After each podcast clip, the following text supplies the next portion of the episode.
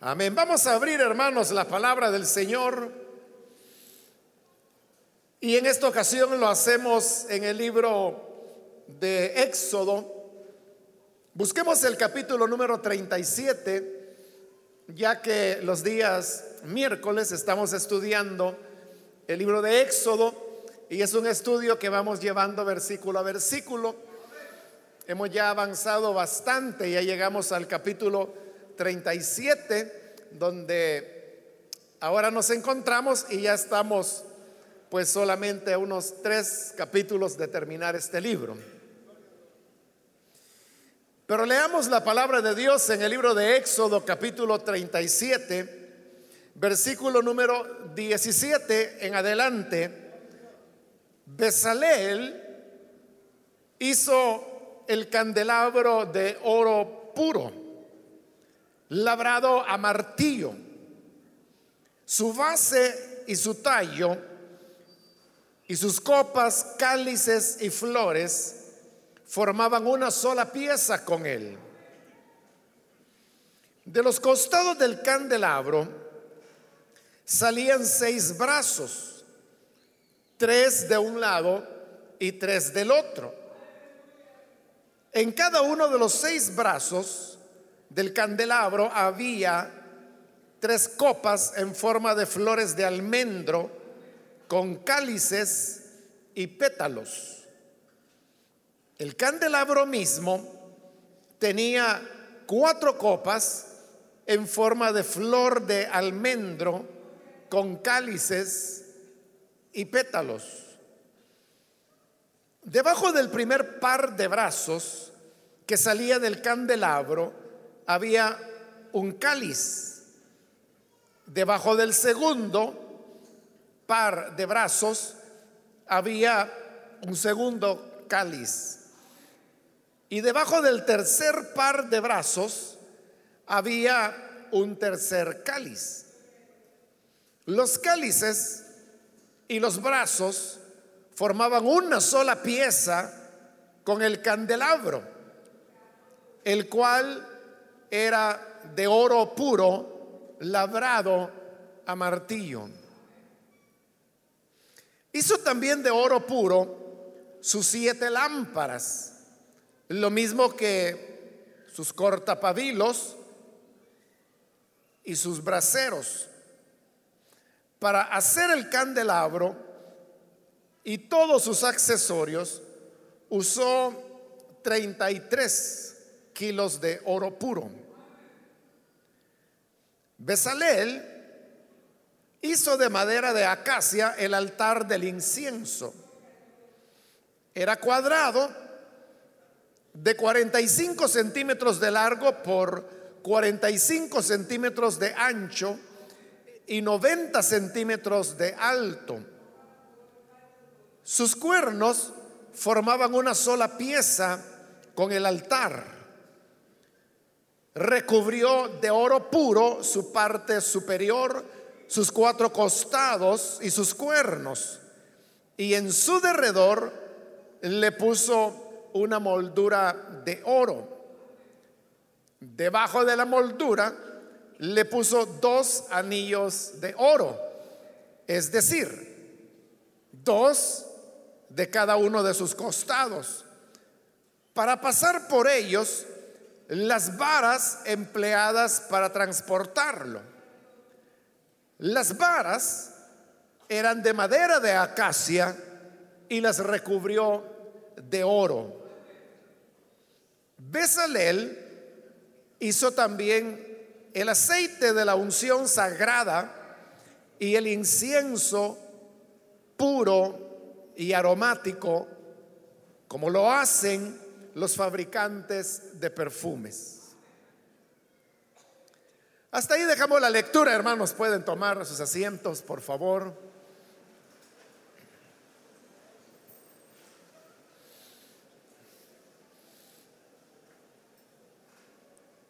Hermanos, recuerden que estamos en la parte del libro de El Éxodo, donde Besaleel y los otros artesanos están confeccionando todos los elementos que luego más adelante veremos que se ensamblan para formar lo que es el tabernáculo o conocido también como el tabernáculo de reunión, que fue el lugar de adoración del pueblo de Israel antes de construir ya el edificio del templo, cuando posteriormente entran a la tierra de Israel y en el reinado de Salomón, él ejecuta la construcción que había sido planeada y provista por su padre, el rey David. En esta descripción de los elementos que forman el tabernáculo, ya vimos, hermanos, el tema de las cortinas, de las cubiertas, de las estacas, de los pilares, de las bases que llevaba cada uno de los pilares que formaban la estructura del tabernáculo propiamente dicho. Y luego hemos pasado a la parte que son ya los muebles que se utilizan dentro del tabernáculo. Ahora, la, descripción de los muebles viene dada, hermanos, de adentro hacia afuera. Recuerde que el tabernáculo tenía tres secciones. La exterior era la que se llamaba el atrio. Luego venía la parte intermedia que se llamaba el lugar santo. Y luego venía el lugar más interior, que era el lugar santísimo. Si uno tuviera que describir los muebles que habían en el tabernáculo, uno, hermano, lo haría casi seguramente desde la perspectiva del ser humano. Es decir, ¿cómo era que el ser humano entraba al tabernáculo? Bueno, entraba por el atrio. Entonces lo lógico era que si yo entraba por el atrio, entonces yo comienzo a describir que ahí estaba el mar, que era donde los sacerdotes se lavaban antes de ministrar, estaba el altar del sacrificio, luego yo tendría que explicar que había un velo para entrar al lugar santo, luego los muebles que había dentro del velo, luego tendría que hablar del otro velo del interior, que era el que ya indicaba la entrada al lugar santísimo para finalmente hablar lo que había allí. Es igual, hermanos, que si yo le dijera, describa, hermanos, cómo es este edificio, esta propiedad en la cual nos encontramos.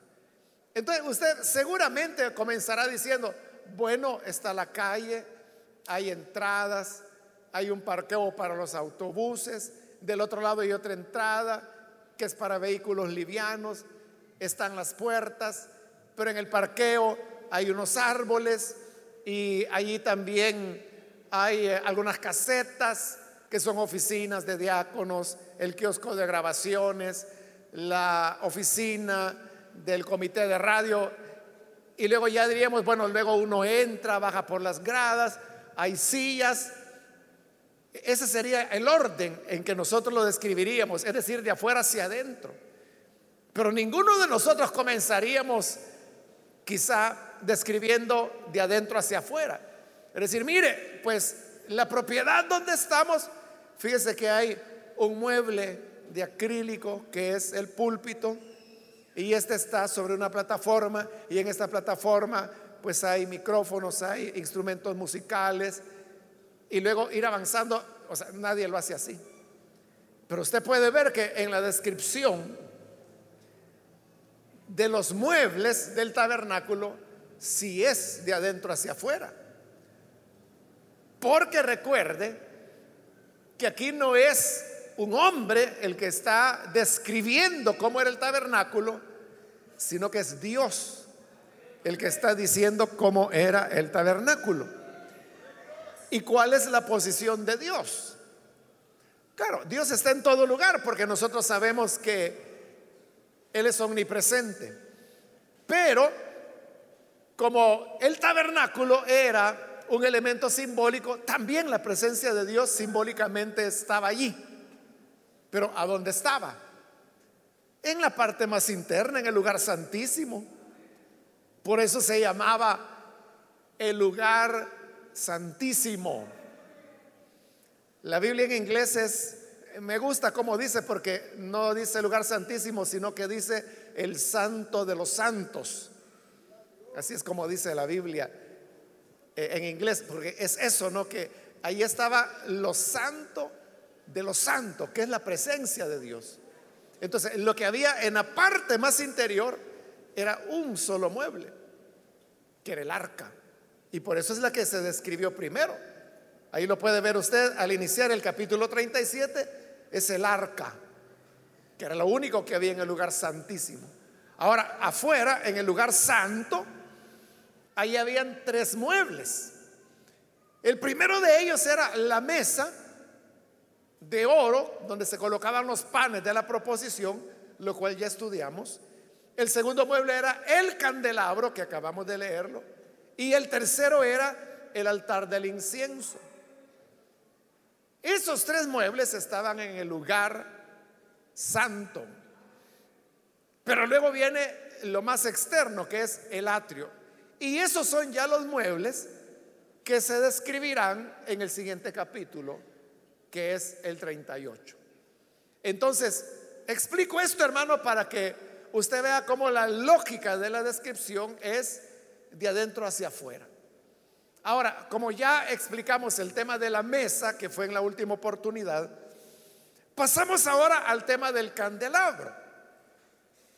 Y cuando estudiemos la parte en que el Señor le entregó a Moisés la descripción y le dio las instrucciones para el candelabro, yo hice una aclaración que la vuelvo a hacer ahora.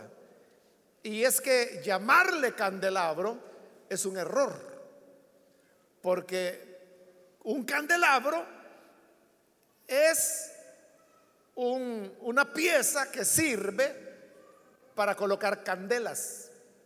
O sea, de candela viene candelabro. El candelabro es para colocar candelas.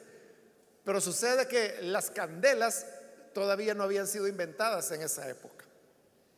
Faltaban un par de miles de años para que se inventara la candela. Por lo tanto, no, podía recibir el nombre de candelabro. El nombre correcto sería lámpara, porque allí en el texto, y lo acabamos de leer, dice que Besalel hizo siete lámparas. Pero ¿qué eran las lámparas? Las lámparas eran, hermanos, pequeños depósitos que contenían aceite. Si pudiéramos compararlo con algo, yo le diría que esos depósitos tenían la apariencia como de un pichel, lo único que muy de muy poca profundidad. Como, como la boquilla de un pichel, eso eran las lámparas. En esa boquilla, precisamente, era donde se colocaba la mecha la cual se empapaba del aceite que estaba en el depósito. Entonces, al encender la mecha, entonces ahí es cuando daba luz, iluminaba, y eso es lo que se llamaba una lámpara.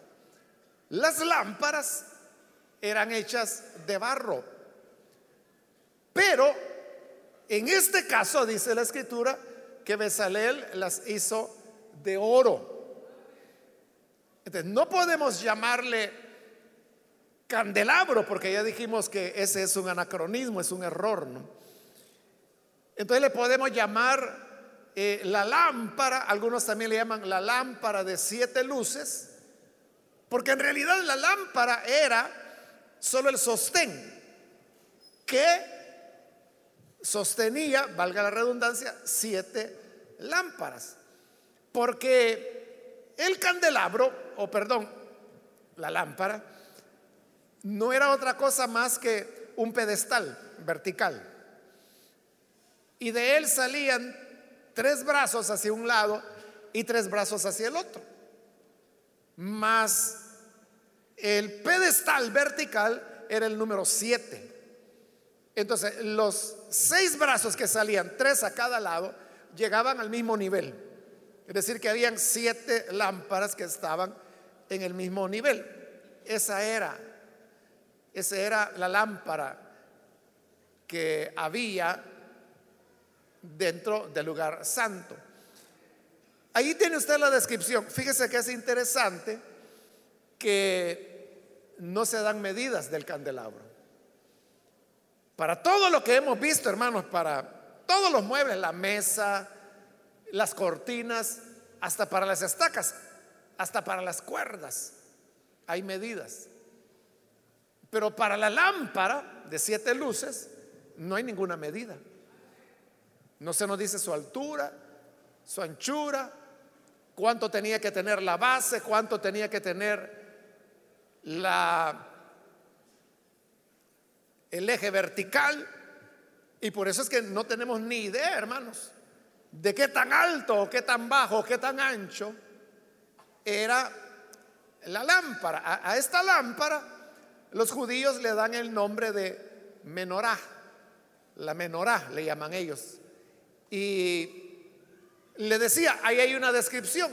Pero la cosa es que la descripción no es muy clara porque usted puede ver que habla de cálices, habla de manzanas, habla de almendros, habla de pétalos. O sea, pero ¿a qué se refiere exactamente eso? Como no hay medidas, no hay descripción, entonces uno queda como un poco confuso porque por un lado dice que lleva manzanas y por otro lado dice que lleva almendros, pero usted sabe que el manzano es un árbol, el almendro es otro y no se parecen. La almendra no se parece a la manzana. Entonces, ¿cómo era eso? Y cuando habla de cálices, ¿a, qué tipo de cáliz se refiere? Uno entiende que hace diferencia entre el primer brazo, el segundo, el tercero. Y mientras más bajaba, el brazo más largo tenía que ser para llegar al nivel horizontal. Y por eso uno entiende que en la medida que va bajando el brazo, va teniendo un cáliz adicional. Entonces, la única manera que nosotros podríamos tener de, saber cómo era la menorá era viéndola. Pero obviamente no la podemos ver. Pero ocurrió algo, hermanos. Y es que en el año 70, cuando Jerusalén es destruida y con ella el templo, los romanos, que fueron quienes destruyeron todo eso, se llevaron todos los tesoros que habían dentro del templo. Y habían muchos tesoros que se habían acumulado por años. Y entre las cosas que se llevaron como tesoro estaba la menorá, o sea, la lámpara, porque ahí dice que era de oro puro, de oro macizo. Dice que Besalel utilizó 33 kilos de oro para hacer la lámpara. 33 kilos equivale a un poquito más de 72 libras. Eso es lo que pesaba en oro puro, macizo, porque no era hueco. Tampoco era de madera, forrado de oro como los otros muebles. Este era oro macizo. Eso le puede dar a usted una idea del tamaño que tenía la menorá, pero también del valor. Estamos hablando de más de 72 libras de oro puro, sólido. Entonces, cuando los soldados romanos vuelven a Roma, después de la destrucción de Jerusalén, llevaban todos estos tesoros. Y usted de seguro conoce los arcos que los romanos construían para celebrar sus victorias.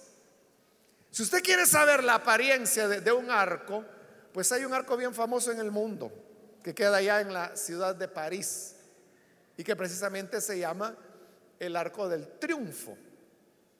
Pero eso de ponerle arco del triunfo, ese no es un invento de los franceses, eso es de los romanos. O los romanos era que cada vez que tenían una victoria militar, construían un arco para celebrar e-, esa victoria o ese triunfo. Por eso es que el arco que está en París, que es enorme, se llama el arco del triunfo. Pero para que usted tome una idea. Entonces, cuando Jerusalén es derrotada y los ejércitos romanos vuelven victoriosos, entonces construyen un arco para celebrar esa victoria y a este arco le dieron el nombre de el arco de Tito. Porque Tito en ese momento ya era el emperador que había derrotado a Jerusalén y había destruido el templo. Cuando lo hizo él todavía no era emperador, él era general. Pero precisamente estando en esa campaña, el emperador muere y entonces cuando él vuelve de esa victoria en Israel, llega para asumir como emperador. Entonces al arco le pusieron el arco de Tito. Lo interesante, hermanos, es que en ese arco de Tito está grabada en piedra, tallado en piedra, los soldados romanos viniendo de la victoria de Israel, que han derrotado a Israel.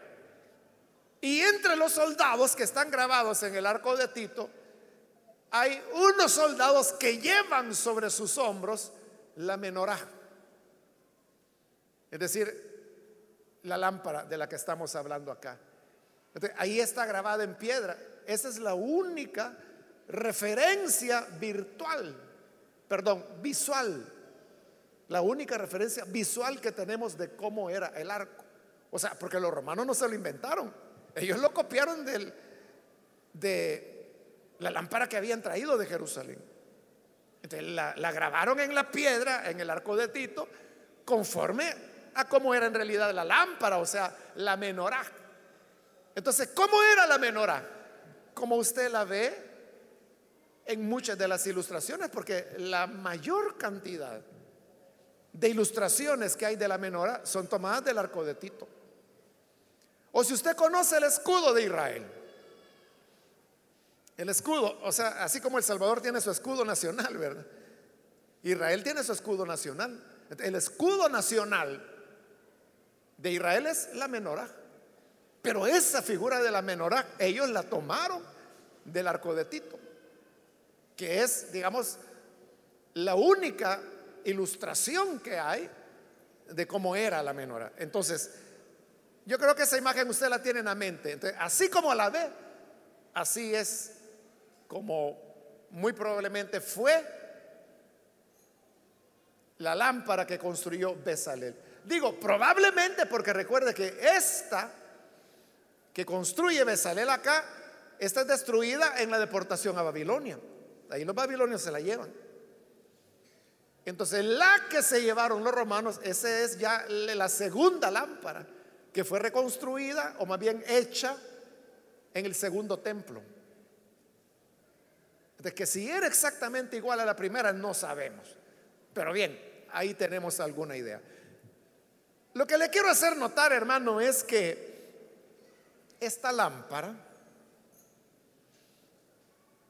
el versículo 17 lo dice, era de oro puro, labrado a martillo.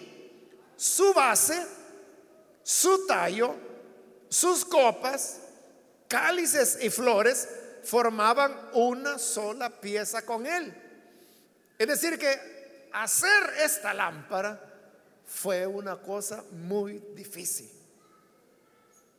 Muy difícil porque tomaron un bloque de oro y comenzaron a labrarlo a martillo, pero no solamente armaron, digamos, el esqueleto y luego lo fueron ordenando o adornando. No. Ahí, lo dice claro el versículo 17 que hemos leído. Su base, que es la base donde se apoyaba. Su tallo, que, que yo lo llamé pedestal. Las copas, los cálices, las flores formaban una sola pieza. Era una sola pieza. Y en esa sola pieza, como se labró la base, hubo que labrar los pétalos de esas flores. Los cálices. Y a puro martillo. O sea, no, no fue una cosa, quién sabe cuánto tiempo les tomó. Pero Besalel era un auténtico artista, hermano. Hizo algo fabuloso. Ve el versículo 22 ahora. Lo reafirma, dice, los cálices y los brazos formaban una sola pieza con el candelabro, el cual era de oro puro, labrado a martillo. Entonces, como la lámpara sostenía las siete luces y las siete estaban encendidas. Aquí no, no se, aquí solo se nos narra cómo hicieron la lámpara. Pero allá en Éxodo, en los capítulos 27, 28 más o menos, ahí Dios le dio a Moisés instrucciones de cómo el sacerdote, el sumo sacerdote, debía ir todas las mañanas a despabilar las lámparas, a ponerle aceite fresco para que continuara alumbrando. Eso de, de, despabilar significa quitar el, el pábilo. Por eso es que en el versículo 23, ahí lo menciona, dice, hizo también, o sea, no solo era de oro la lámpara, dice, también de oro puro, sus siete lámparas, lo mismo que su cortapábilos y braseros. Cuando yo hice la lectura inicial, lo leí mal, dije cortapabilos, pero es cortapábilos, porque la palabra es pábilo, pero ¿qué es un pábilo? El pábilo, hermano, es, es una mecha que usted le enciende y comienza a arder, sea de una candela, de lo que sea. Pero esa mecha, aunque tiene un combustible, en sí la mecha se va quemando. Hay un momento en que ya una parte de esa mecha ya es ceniza, pero sigue ardiendo. a esa parte ya quemada, ya hecha ceniza, a eso es a lo que se llama pábilo. Entonces, ¿qué era el cortapábilo? Era un instrumento como una tijera con el cual cortaban esa parte ya quemada o hecha ceniza y quedaba solo la mecha eh, que estuviera todavía no quemada. Ese es el pábilo y ese es el cortapábilo. Todo eso era hecho de oro. Entonces, como esto estaba encendido todo el tiempo, el propósito de la menorá era iluminar el lugar santo. Porque recuerde, según lo vimos ya en los capítulos anteriores, el tabernáculo estaba cerrado.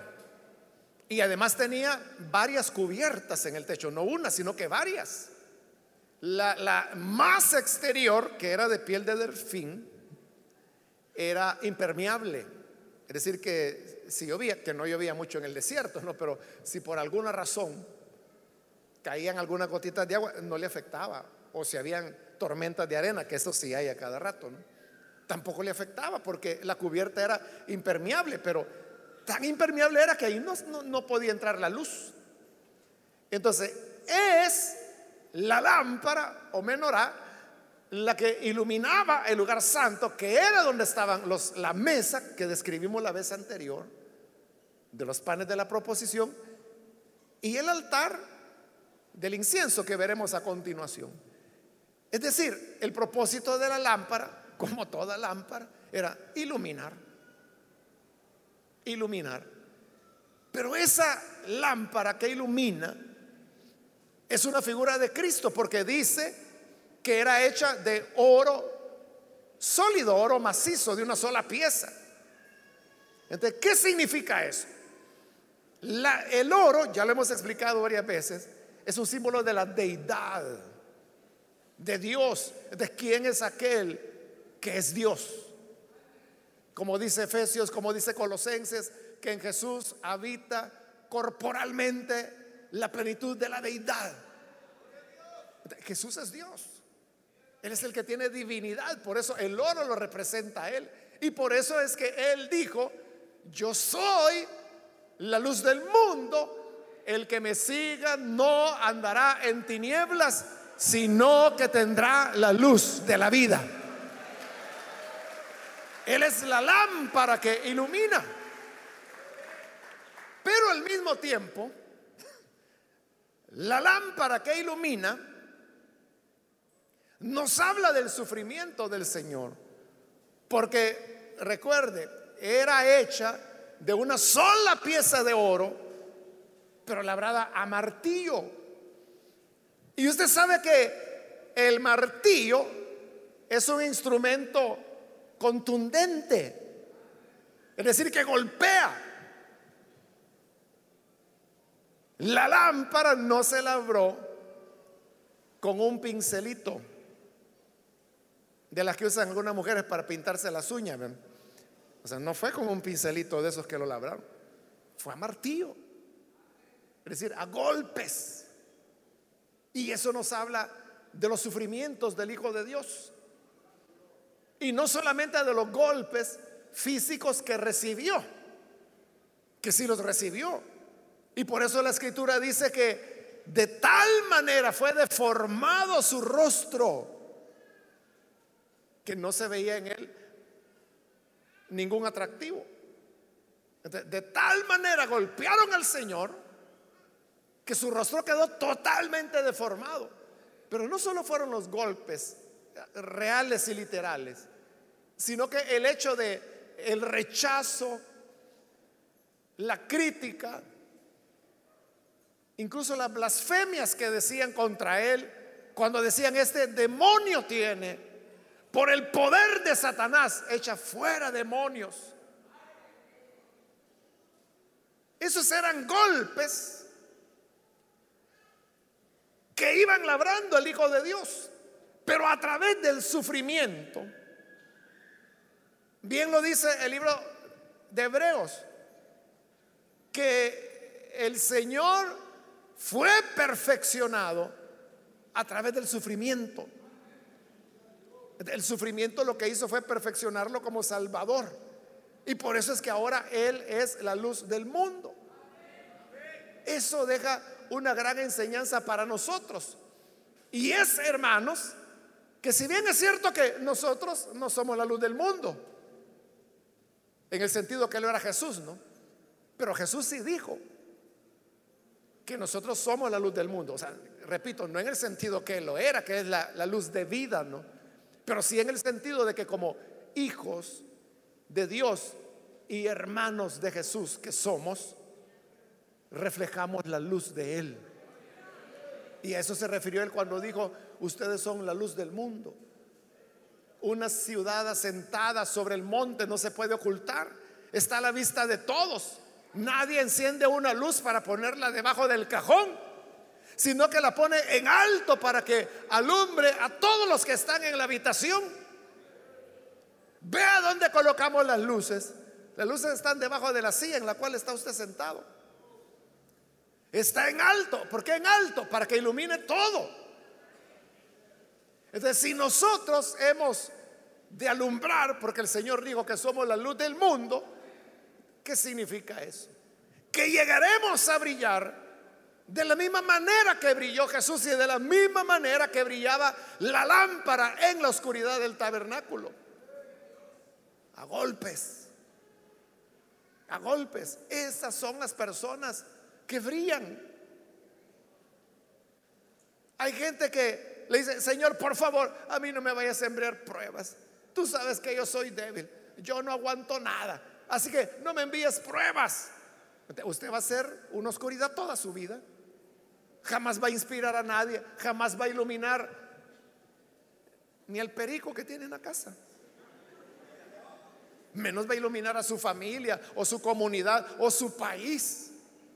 Pero usted sabe que hay personas cuyo testimonio cristiano y su integridad es de tal naturaleza que son lumbreras. Y la gente lo reconoce y dice, esta es una persona honorable, y como Pablo decía, como desconocidos, pero bien conocidos. El mundo pretende que no conoce a aquellos hombres y mujeres de Dios que son lumbreras en medio de un mundo perdido, pero los conoce bien, sabe bien quiénes son.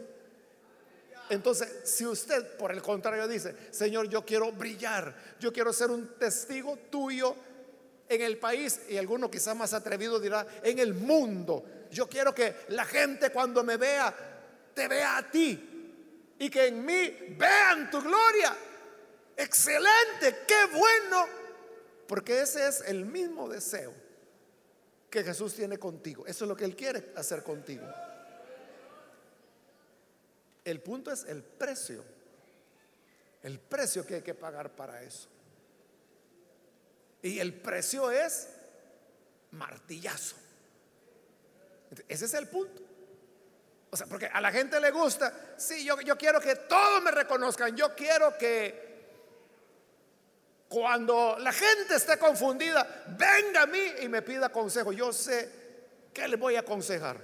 Ah, entonces tú quieres brillar. Sí, quiero brillar. Vale, pon la mano aquí y traigan el martillo. Y vamos a comenzar por la mano.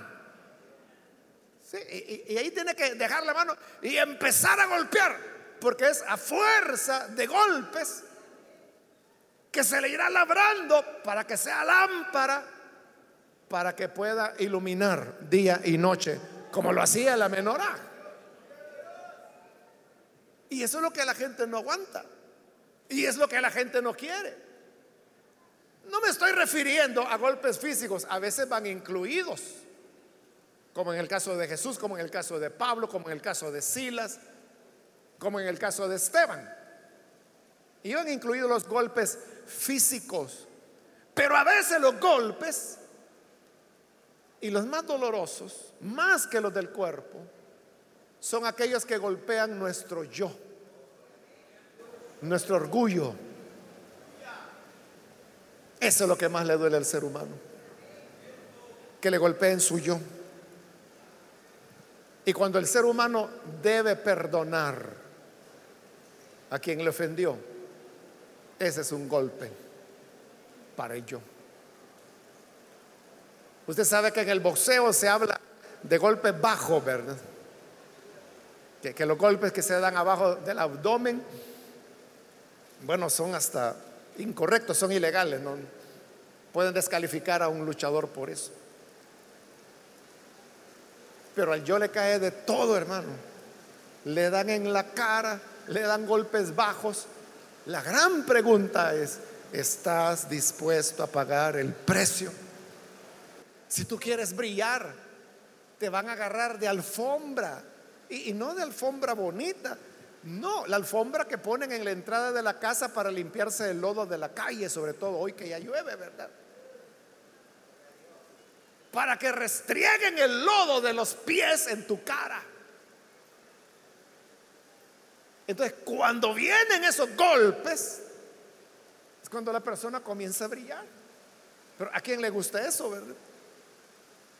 O, quién es el que dice, bueno, y yo voy a estar aguantando que me digan lo que me quieran decir. No, si es cierto que soy cristiano, pero también soy hombre y aquí estoy para demostrar. Me puedo poner un ratito en la carne y le rompo la cara. Jamás vas a brillar siempre serás una oscuridad de la calle y de la casa. Pero aquel que brilla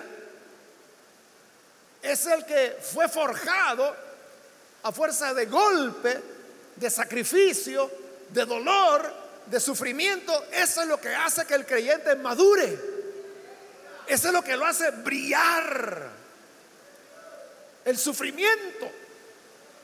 Y lo mismo es lo que ocurre con el altar del incienso. Por eso leí junto. Porque dice que el altar del incienso igual era hecho de madera cubierto de oro. Otra vez, madera es la humanidad de Jesús. Oro es la divinidad. El altar del incienso es Jesús. ¿Y qué es el incienso? El incienso es el olor agradable que sube delante de Dios. Usted lo sabe, ¿verdad? Que al quemar incienso despide un olor agradable. Para eso se usa el incienso. Pero además dice que en la parte final del versículo 25, que este altar del incienso tenía cuatro cuernos, uno en cada esquina y formaban una sola pieza con el altar. Entonces vea, no se vaya a confundir. En el tabernáculo había dos altares, uno grande y uno pequeño. El grande estaba afuera en el atrio, era hecho de bronce y servía para ofrecer los holocaustos. El pequeño estaba adentro en el lugar santo, es el altar del incienso, este del que estamos hablando. Allí no se ofrecían holocaustos, ahí solamente se ofrecía incienso, olor agradable. Pero tenía cuatro cuernos, es decir, en cada esquina había un cuerno de madera forrado de oro. ¿Para qué servían los cuernos? El día de la expiación, que era cuando se otorgaba el perdón de pecados para todo Israel. el sacerdote allá afuera en el atrio sacrificaba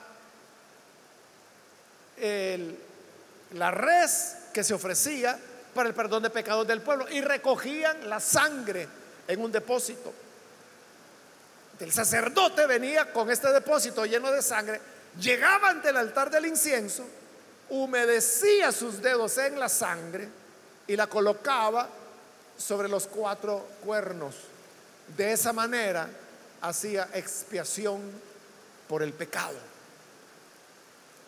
Entonces, el altar del incienso representa a Cristo en su doble naturaleza, humana y divina, como la expiación del pecado, como aquel que perdona el pecado y que por la misma razón es olor grato delante de Dios.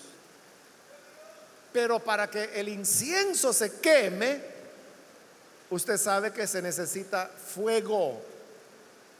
Entonces, este pequeño altar del incienso, digo pequeño porque solo tenía 45 centímetros de ancho, 45 de largo, era cuadrado, y 90 centímetros de alto, algo así como esto.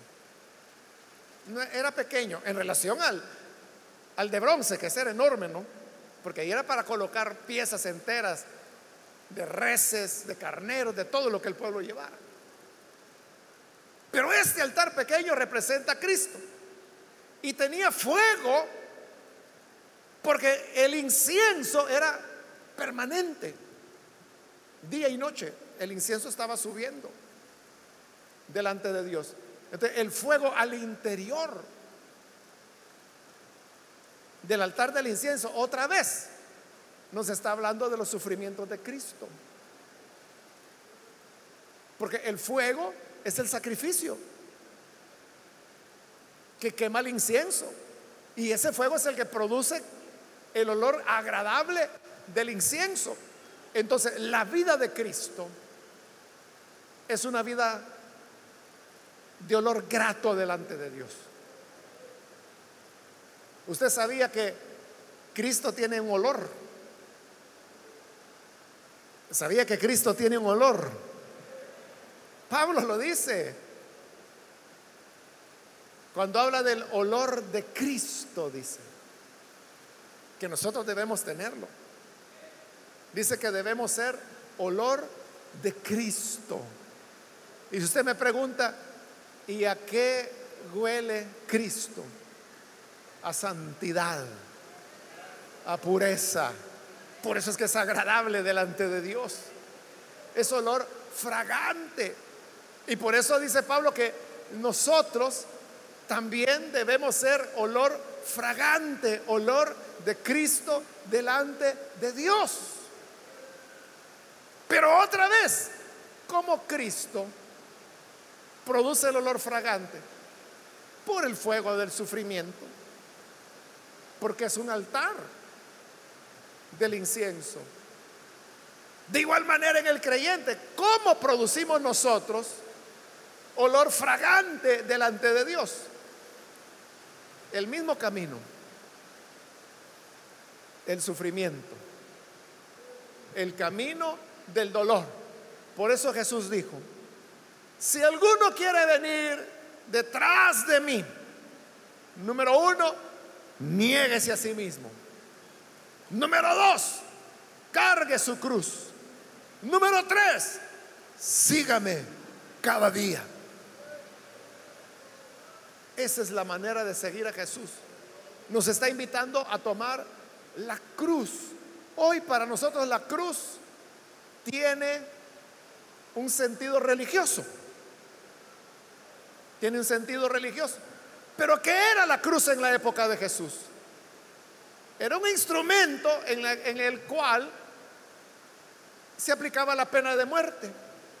Los romanos tenían diversas penas de muerte, podían decapitar a la persona, la podían matar a espada, como mataron a Santiago, por ejemplo, como se cree que mataron a Pablo. Pero la crucifixión era la pena de muerte más dolorosa que había. Hoy en día, la pena de muerte en los pocos países donde todavía hay pena de muerte, a nadie se le crucifica. Entonces, ¿cómo se aplica la pena de muerte hoy en día? Por fusilamiento, por la inyección letal. Hay lugares donde todavía se utiliza la silla eléctrica. Eh, no sé, tengo mucho de no ir, pero es posible que haya algún país donde se use gas, gas tóxico, para ejecutar a las personas. Entonces, cuando Jesús dijo, el que quiera seguirme, primero niéguese. Luego tome su cruz. Es como que si él dijera hoy, el que quiera seguirme, niéguese. Y tráigase de una vez su pelotón de fusilamiento. O tráigase de una vez su silla eléctrica o tráigase de una vez su inyección letal. De eso estaba hablando Jesús. De muerte. Vea la diferencia. Porque hoy hay un evangelio que lo que ofrece es comodidad. Lo que hoy ofrece es vida suave. ¿Cuánta gente no hay que dice, ore porque tengo deudas, que el Señor me saque de mis deudas? Porque les han enseñado ese evangelio. Si tú crees en Cristo y sobre todo si das una jugosa ofrenda, Él te va a librar de la maldición de las deudas. ¿Cuál maldición? Mal administradores, mala cabeza la que tiene. ¿Quiere Dios que usted salga de eso? Claro que quiere que salga de eso. Pero ¿cómo va a salir? Disciplinándose. ¿Y cómo se disciplina? Hago un presupuesto y si no le ajuste, comience a privarse de cosas. Olvídese de comida chatarra, olvídese de la pizza, de la hamburguesa, si es necesario hasta de las pupusas. Y comience a vivir de acuerdo a lo que realmente su ingreso le permite. Y comience a abonar sus deudas. Vaya honrándolas. Honra sus deudas. Vaya pagando. Aunque se tarde mucho tiempo. Pero dígale a la persona, mire, quizás me voy a tardar unos cinco años en pagarle, pero le voy a pagar. Y cada mes llega y dice, mire, aquí le traigo 10 dólares.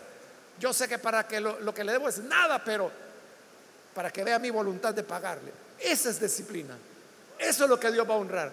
Y si usted lo hace, allí sí es donde Dios cumplirá su promesa, que lo sacará adelante, lo bendecirá. Ese es el auténtico evangelio. Porque ese es el evangelio de negarse. Usted se niega a ciertas cosas. Quizá el vehículo con el cual tanto presume tendrá que venderlo. Porque no lo puede sostener, lo debe. Ahorita me estoy acordando de un hermano que andaba un carro bien bonito. Y él salía de la casa como a las 3 de la mañana y regresaba como a las 12 de la noche para que no se lo fueran a quitar porque lo debía. Y lo andaban buscando para embargárselo. Entonces cuando ya llegaban los de la venta de vehículos a las 6 de la mañana agarrarlo, y hacía horas que se había ido él.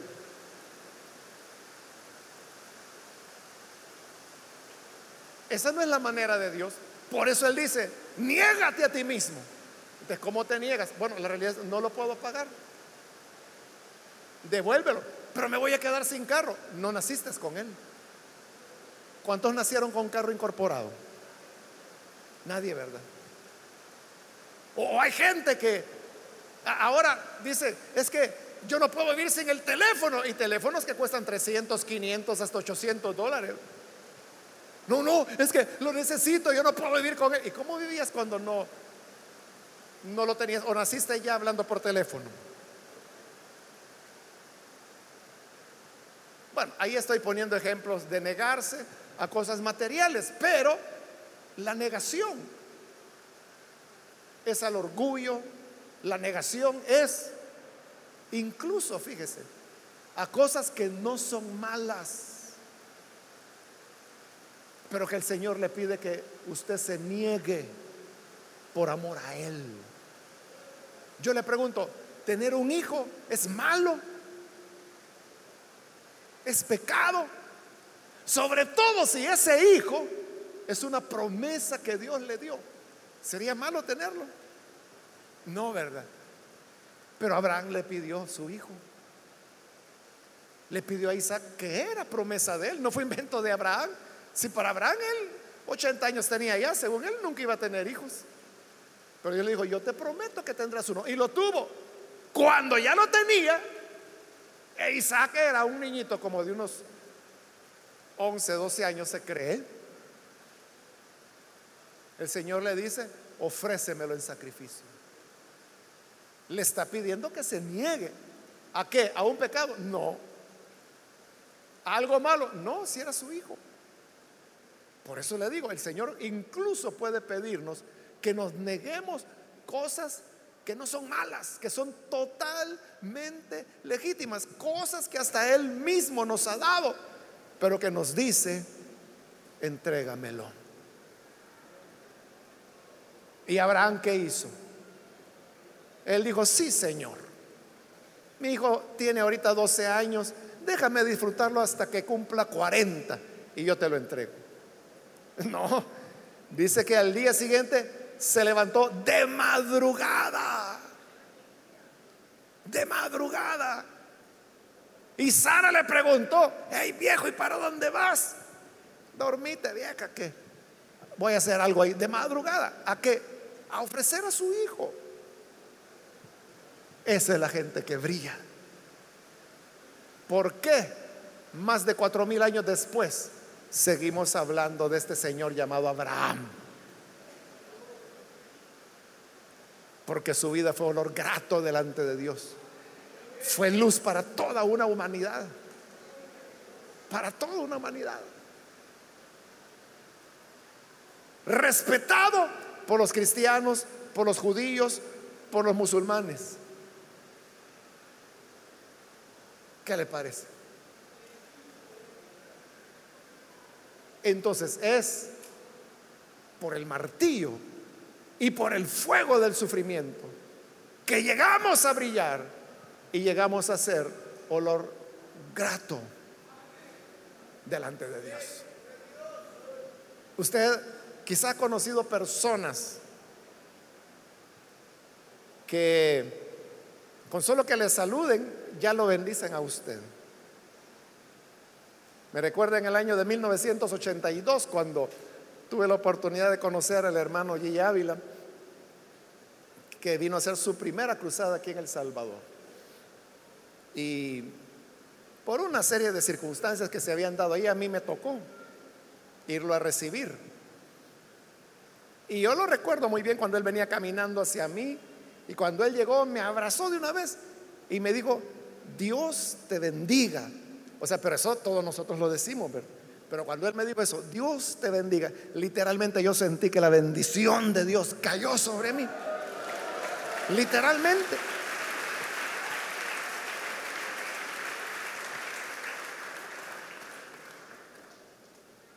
Y, cuando nosotros saludamos,